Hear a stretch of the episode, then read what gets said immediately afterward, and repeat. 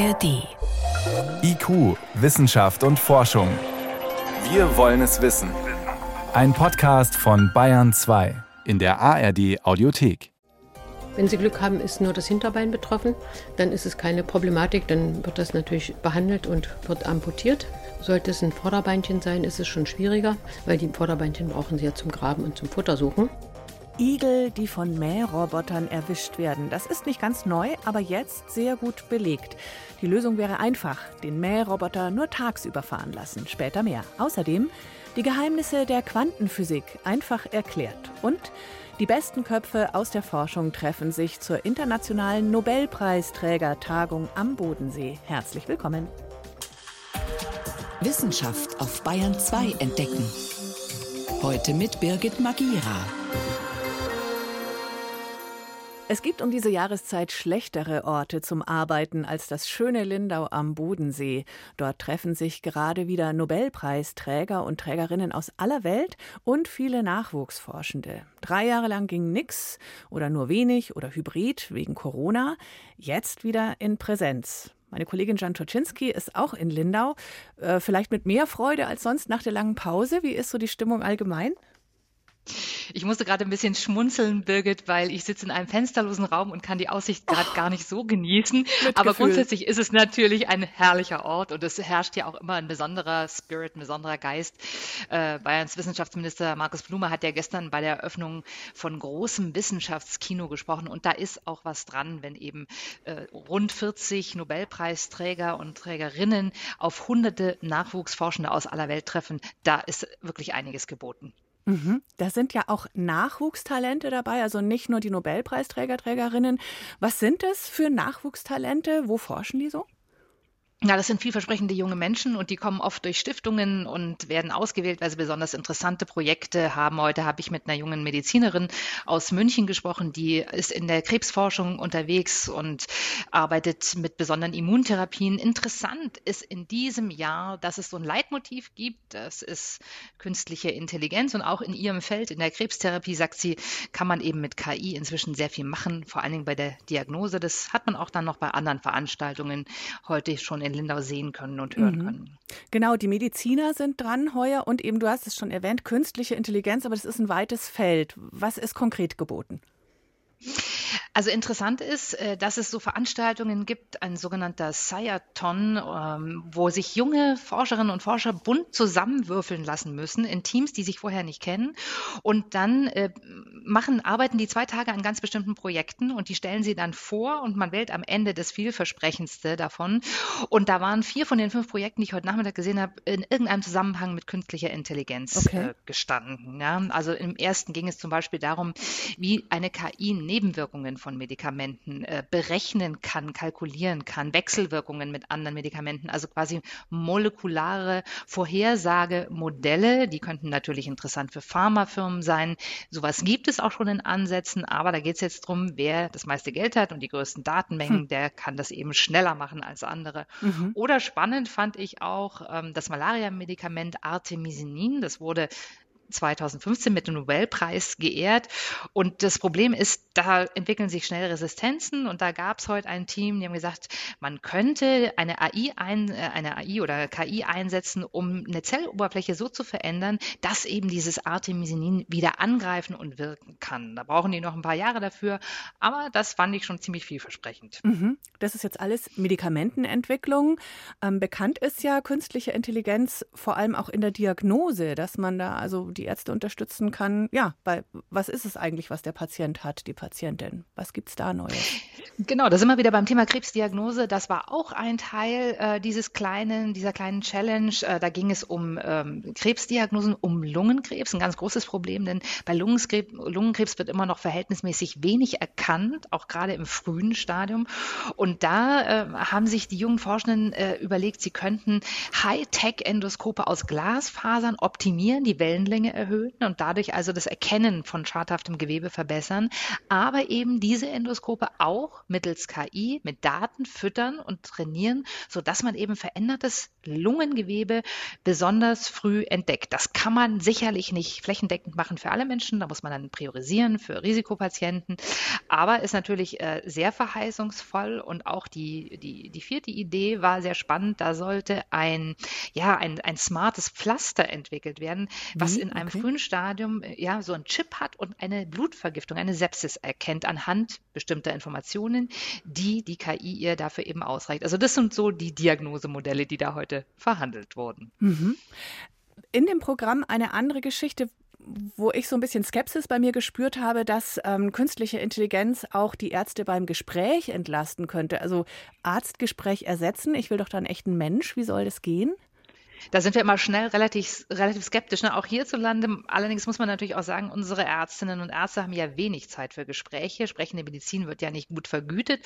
Und eine Idee könnte zum Beispiel sein, dass das, was man so an Daten vorher einsammelt, die sogenannte Anamnese, dass das zum Beispiel eine künstliche Intelligenz machen kann. Also wo es wirklich um Erfassung bestimmter Parameter geht. Also nur das könnte einfach Abfragen, Zeit sparen. Ne? Genau. Ganz genau, mhm. abfragen. Ähm, und natürlich ist es auch so, dass es Regionen in der Welt gibt, da ist die Gesundheitsversorgung noch mal deutlich schlechter als bei uns, sprich, mhm. da gibt es gar keine Ärzte. Und da kann man natürlich auch sagen, bevor wir überhaupt niemanden haben, lassen wir lieber eine KI eine simple äh, Diagnose stellen. Und da ist uns eben vielleicht auch schon geholfen. Ja. Solche Dinge sind vorstellbar in anderen Kontinenten Mag und sein, äh, in ja. strukturschwachen Regionen. Mhm. Mhm. Ähm, ein Konflikt, der mit Sicherheit aufploppt, auch in Lindau. KI braucht riesige Datenmengen. Das sind sensible Daten, Gesundheitsdaten. Wie ist da der Konflikt? Im Moment? Was kann man da machen? Ja, das ist ganz witzig. Also das ist ein Problem, aber das taucht nicht in Lindau auf. Also okay. das merkt man hier. Hier hat man Menschen, die im Grunde alle auf den Fortschritt setzen und auf die Möglichkeiten. Und das heißt, die Probleme, die natürlich dann äh, zutage treten, würde man das Ganze umsetzen in der Realität, die werden hier nicht diskutiert. Mit denen müssen wir uns dann später beschäftigen, wenn das Ganze an den Markt kommt. Alles klar. Jan Tutschinski von der Nobelpreisträgertagung in Lindau. Künstliche Intelligenz in der Medizin. Diesmal eines der zentralen Themen. Danke, Grüße Grüße an den Bodensee und ich hoffe, du kommst aus diesem fensterlosen Kammerl jetzt schnell raus. Ich bemühe mich, danke. Tschüss. Schöne Grüße nach München. IQ, Wissenschaft und Forschung gibt es auch im Internet. Als Podcast unter bayern2.de. So ein Mähroboter kann in einem großen Garten schon eine Freude sein, aus menschlicher Sicht. Denn der nimmt einem die Arbeit ab, ähnlich wie ein Saugroboter im Haus. Im Moment ist zwar eh alles verdorrt oder wächst, wächst, nur sehr langsam wegen der Trockenheit, aber wie gesagt, bequem ist so ein automatischer Mäher schon, wenn man den Rasen kurz haben möchte.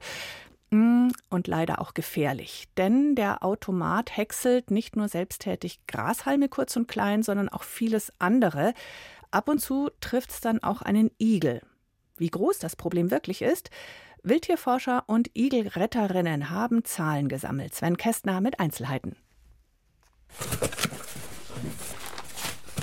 Vorsichtig hebt Sibylle Ressel einen jungen Igel aus einer Pappkiste. So, komm mal hier, mein Spatz. Die pensionierte Kinderkrankenschwester arbeitet in einer Berliner Igelschutzstation. So, da gucken wir mal, wie es dem kleinen Schatz hier geht. Am Vorabend hatte Ressel den Igel nach einem Notruf aus dem Stadtteil Neukölln geholt. Hat ein junges Mädchen auf der Straße gefunden, die Polizei hat ihn genommen und wieder an den Straßenrand ins Gebüsch gesetzt und die haben das beobachtet, die Kinder. Und er ist halt wieder auf die Straße gelaufen. Also der hat offensichtlich Hilfe gesucht. Ne? Wenn die auf die Menschen zugehen, wollen die auch Hilfe haben. Ressel untersucht das Tier und entdeckt eine flächige Schnittverletzung am rechten Hinterbein. Ich reinige jetzt die Wunde, gucke bei der Gelegenheit gleich nochmal, ob er noch was anderes hat. Dieser Igel hatte Glück. Nach einigen Wochen Pflege kann er wieder ausgewildert werden. Ohne Hilfe allerdings können die kleinen Säugetiere an den Folgen solcher Schnittverletzungen sterben. Wir haben das warmes Wetter. Dann kommt sofort die Fliege angeflogen, setzt die Eier drauf. Aus den Eiern kommen die Maden und dann gehen die hier rein, fressen das alles auf. Es geht bis auf den Knochen. Je mehr Maden es werden, und das ist ja meistens so, dann wandern die in jede Öffnung des Körpers und fangen an, von innen an dem Tier rumzunagen. Die meisten der Tiere, die verletzt in die Station gebracht werden, sind Opfer des Berliner Straßenverkehrs. Aber in den vergangenen Jahren kamen immer mehr Igel mit Schnittverletzungen von Motorsensen und Mährobotern, sagt Pflegerin Ressel. Wenn Sie Glück haben, ist nur das Hinterbein betroffen. Dann ist es keine Problematik, dann wird das natürlich behandelt und wird amputiert Sollte es ein Vorderbeinchen sein, ist es schon schwieriger, weil die Vorderbeinchen brauchen sie ja zum Graben und zum Futtersuchen. Seit einigen Jahren breiten sich die Mähroboter in deutschen Gärten aus, fahren stundenlang automatisch den Rasen ab und mähen Stück für Stück das Gras. Eine Datenerhebung des Leibniz-Instituts für Zoo- und Wildtierforschung hat jetzt ergeben, dass damit die Verletzungsgefahr für Igel steigt. Wissenschaftlerin Anne Berger hatte Igelstationen über die sozialen Medien aufgerufen, gefundene Tiere mit Schnittverletzungen zu melden und für die Analyse Fotos in einer eigens dafür eingerichteten Gruppe zu posten. Die haben wir 2022 im September geöffnet und haben bis jetzt schon mehrere hundert Fälle belegt. Und das deutschlandweit, das ist recht viel, vor allen Dingen, wenn man bedenkt, dass ja gar nicht alle von dieser Facebook-Gruppe wissen. Also die Dunkelziffer ist sehr, sehr hoch. Schon bereits getötete Tiere werden sowieso gar nicht mehr in Igelstationen gebracht oder selbst verletzte Tiere verkriechen sich, werden nicht gefunden oder verenden dann später. Mit Beginn der Mähsaison im Frühjahr, wenn auch die Igel wieder aktiv sind, registrierten die Tierschützer zwischen 30 und 50 Prozent mehr Tiere mit Schnittverletzungen. Wie viele Igel hierzulande leben, lässt sich wegen der schweren Unterscheidbarkeit der nachtaktiven Tiere und deren versteckter Lebensweise schlecht erfassen. Klar ist aber, dass die Bestände zurückgehen. Seit 2020 gilt für den Igel in Deutschland die Vorwandstufe für die rote Liste der bedrohten Tierarten. Auf dem Land sinken die Zahlen stärker als in den Städten.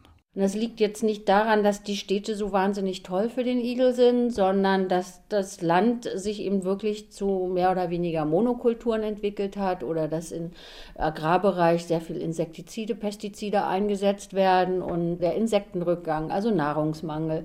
Es gibt kaum noch Versteckmöglichkeiten für den Igel, weil der braucht wirklich Hecken und Laub dann, um täglich seine Nester zu bauen oder sein Winterschlafnest. In städtischen Parks, an begrünten Plätzen oder in privaten Gärten findet er all das noch, wird mittlerweile aber von den Rasenrobotern bedroht. Anne Berger berichtet von einem dänischen Praxistest mit 18 verschiedenen Modellen, die tote Igel als Hindernis erkennen sollten. Nur eins dieser Geräte hinterließ keine Schnittverletzung, alle anderen hinterließen wirklich Schnittverletzungen, wo dann auch die Haut durchtrennt wurde. Igelforschende hoffen darauf, dass die Sensoren an den Geräten so weiterentwickelt werden, dass sie die kleinen Tiere künftig zuverlässig erkennen. Die Hersteller haben den Wissenschaftlerinnen und Wissenschaftlern aber signalisiert, dass dies noch einige Jahre dauern könnte. Und so viel Zeit haben wir nicht. Und da gibt es auch eine einfache Lösung, dachten wir, indem man einfach sagt, okay, dann darf dieser Mähroboter einfach nachts nicht gefahren werden, weil nachts ist der Igel unterwegs. Aber bevor Politik oder Verwaltung den Robotern Nachtfahrten verbieten, müssen valide Daten vorliegen. Igelforscherin Berger setzt ihre Unfallsammlung deshalb fort. Igel sind übrigens noch nicht in ihrem Bestand gefährdet. Sie gehören aber zu den besonders geschützten Tieren und dürfen nicht gefangen, nicht verletzt oder getötet werden. Hier ist Bayern 2 um 18.18 Uhr 18 ganz genau. Bayern 2. Wissenschaft schnell erzählt. Und das macht Johannes Rostäuscher und wir starten mit dem Lieblingskind. Das gibt es offensichtlich in den meisten Familien tatsächlich. Also das hat jetzt eine Studie aus den USA bestätigt. Mhm. 65 Prozent der Mütter und 70 Prozent der Väter haben in dem Fall ein Lieblingskind. Und das passt auch zu Ergebnissen von früheren Arbeiten, wo Kinder befragt worden sind. Welche Kinder werden denn bevorzugt? Das ist jetzt in dem Fall gar nicht untersucht worden, aber da gibt es auch schon ältere Erkenntnisse. Ist schwer zu verallgemeinern, aber es gibt die Tendenz, dass okay. Mütter den ältesten Sohn und Väter die jüngste Tochter bevorzugen. Gibt noch viele komplizierte okay. andere Zusammenhänge, mhm. aber wie, wie, gesagt kompliziert. Ist das irgendwie schlimm oder schädlich? Naja, es ist nicht so gut, kann man schon sagen. Sowohl für die Beteiligten nicht so gut, als auch für die, äh, für die Benachteiligten, als auch für die Bevorzugten. Es ist schlecht fürs Familiengefühl. Die Geschwister vertragen sich untereinander schlechter. Sowas kann lebenslang leider anhalten. Und ohne jetzt irgendwie Alarmismus zu verbreiten, es kann bei beiden Gruppen später die Neigung zur Depression verstärken. Wow, jetzt frage ich mich schon, kann man es irgendwie verhindern? Kann man wirklich es alle gleich behandeln? Ist genau das nicht leicht, weil die Kinder sind ja auch unterschiedlich. Aber einer der beteiligten Wissenschaftler sagt, man soll sie fair behandeln. Zum Beispiel darauf eingehen, wenn ein Kind das Gefühl hat, zu kurz zu kommen, auch mhm. einzelnen Kindern einfach einzeln Zeit zu widmen. Mhm. Ein ganz anderes Thema, die Oder und die Fische. Es geht um das Fischsterben im vergangenen Jahr. Im vergangenen Jahr und leider schaut es auch heuer nicht gut aus.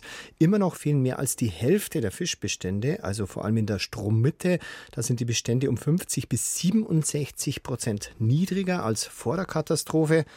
Die Umweltministerin Steffi Lemke, die war heute dort im Leibniz-Institut und hat sich die aktuellen Zahlen geben lassen.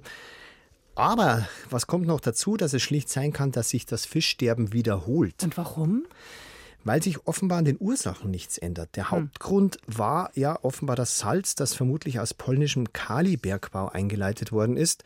Und zusammen mit hohen Temperaturen und zu wenig Wasser, das hat zur Massenvermehrung der Goldalge geführt, die dann die Fische wiederum vergiftet hat. Und Lemke sagt jetzt, Polen zeigt nach wie vor keine Bestrebungen, das zu ändern. Sie spricht von es gibt keinen Paradigmenwechsel. Also das könnte heuer sich einfach wiederholen. Immerhin, es gibt ein Frühwarnsystem, das gerade aufgebaut wird und alle Arten sind noch drin in der Oder, keine ist ausgestorben. Gute Nachrichten also auch. Zum Schluss. Und jetzt wechseln wir noch in die ganze Welt. Okay. Womit verbringt ein durchschnittlicher Weltbewohner seinen Tag? Zum Beispiel, er braucht eine Minute am Tag zum Müll runtertragen. Oh, da ist aber schnell oder wohnt im Erdgeschoss. Das ist ein Durchschnittswert. Die Forscher in Kanada haben Daten aus 140 Ländern untersucht, betrifft aber 90 Prozent der Menschheit. Und da kommt dann auch raus, dass man zum Beispiel 9,1 Stunden am Tag schläft weil auch Jugendliche dabei sind und viele Schlafmützen. Und nur 2,6 Stunden am Tag arbeitet. Nein. Ja, es sind nicht alle wie wir, nein, da sind alle dabei und okay. alle 365 Tage im Jahr. Im Schnitt kommt dann doch raus, so, dass die ja Erwerbstätigen pro Stunde 41 Stunden arbeiten. Okay. Jetzt Frage, wie lange brauchst du zum Aufräumen und Putzen am Tag? Ich möchte das nicht beantworten hier bitte. Okay, der Durchschnittsmensch 45 Minuten. Also ob das jetzt weniger ist oder mehr bei dir, kannst du selber beantworten. Ja. Vielen Dank, Johannes Rostäuscher, für die Kurzmeldungen aus der Wissenschaft.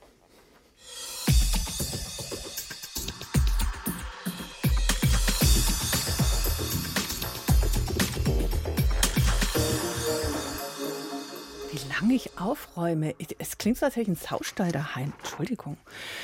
An bayerischen Unis arbeiten viele Spitzenforscherinnen und Forscher. Einer dieser herausragenden Köpfe ist der Quantenphysiker Dr. Emanuel Bloch mit einem Physiklehrstuhl an der LMU München und er ist auch Direktor des Max-Planck-Institutes für Quantenoptik.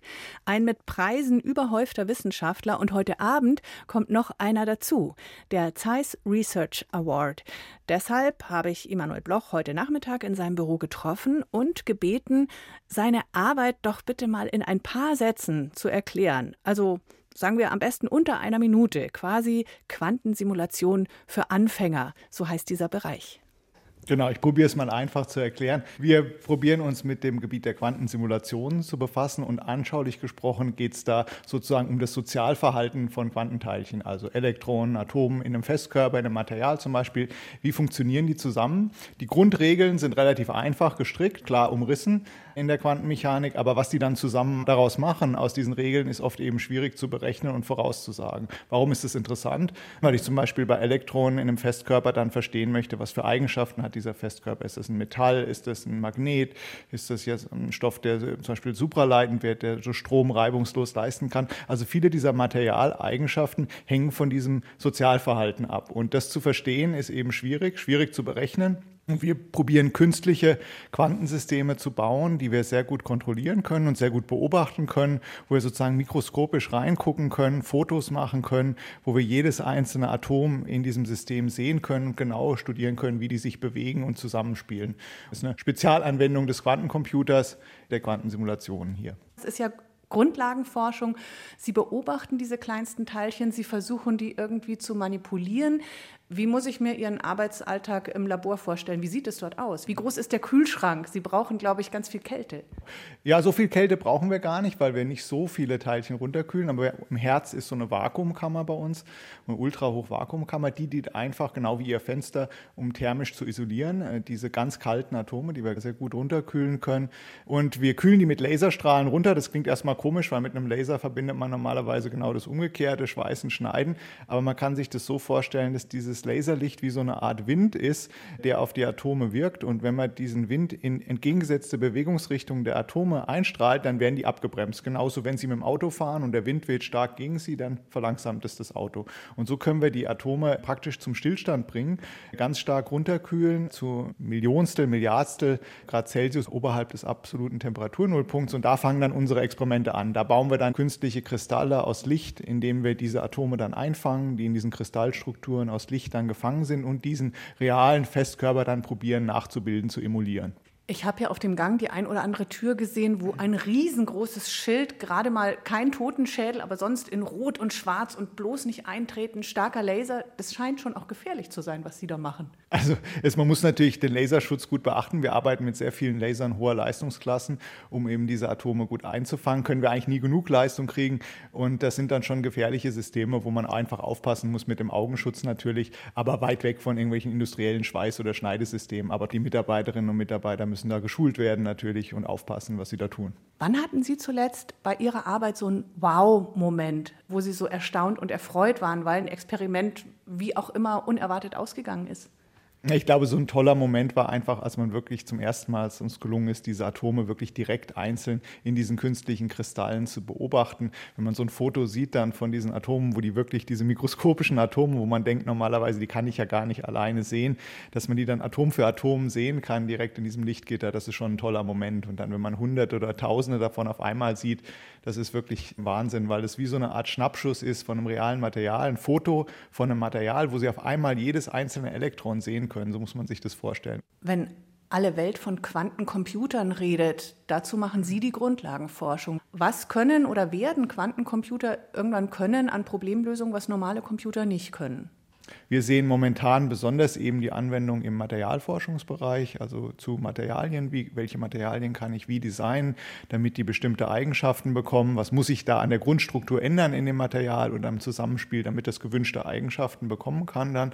Das sind so Fragen, die uns interessieren, wo man, glaube ich, das größte Anwendungspotenzial hat. Sonst ist es natürlich Grundlagenforschung, wie Sie richtig gesagt haben. Das meiste im Quantencomputing-Bereich ist momentan auch wirklich noch weit weg von einer Killer-Anwendung oder einer Anwendung zu schlagen, die ein klassischer Rechner hat. Aber man hofft, dass es da mehrere gibt. Ich bin in manchen Bereichen eher skeptischer, in anderen Bereichen, was jetzt zum Beispiel die Materialforschung oder Chemie angeht, da bin ich optimistischer. Haben Sie ein konkretes Beispiel?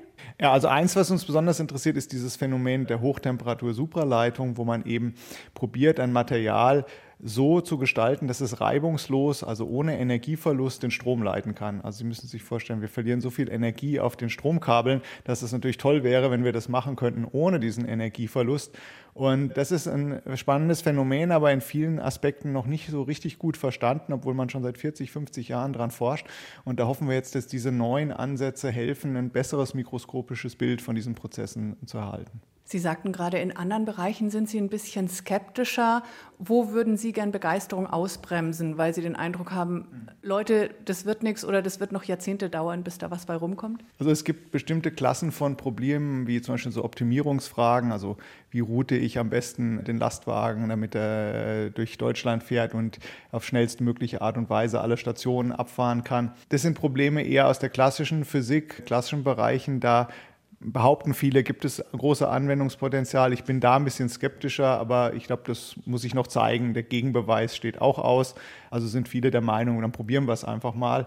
Es könnte ja helfen, muss man sehen, glaube ich. Jetzt hoffe ich, ich nerv Sie nicht, aber es drängt sich geradezu auf. In Lindau ist gerade Nobelpreisträgertreffen. Ihr Doktorvater hat vor, glaube 18, knapp 20 Jahren Nobelpreis bekommen und bei Ihnen wird schon gemunkelt, Schwebt es irgendwie so im Raum? Beschäftigen Sie sich mit solchen Fragen? Könnte ich auch mal drankommen?